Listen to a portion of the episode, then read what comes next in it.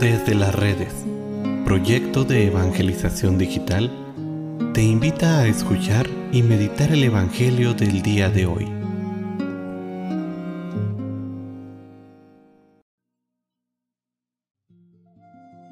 El día de hoy, sábado 23 de abril, escuchemos con atención el Santo Evangelio según San Marcos.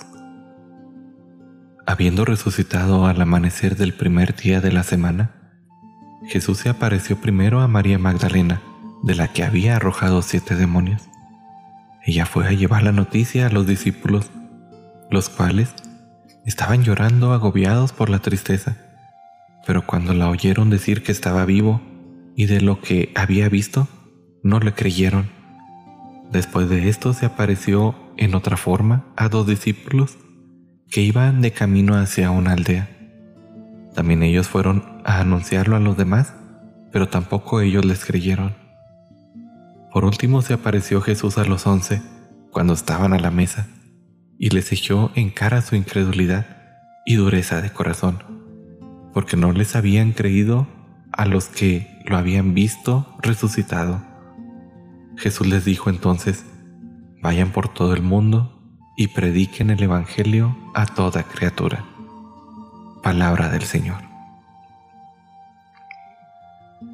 Esta experiencia de los apóstoles continúa siendo la experiencia de muchos que hoy en día creen en Dios e incluso creen en Jesús, pero no creen que esté realmente vivo, que sea capaz de cambiar la vida de una persona, que pueda cambiar nuestra sociedad.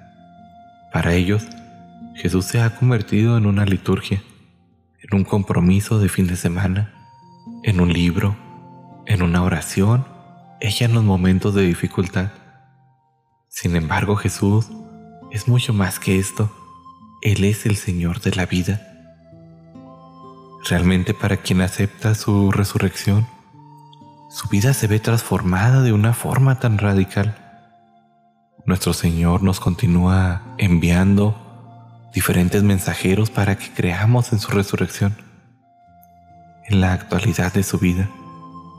Lo grave de esta incredulidad es la apatía para predicar, ya que como vemos, mientras que los que se habían encontrado con Jesús resucitado no cesaban de anunciarlo, los apóstoles estaban encerrados lamentándose la pérdida.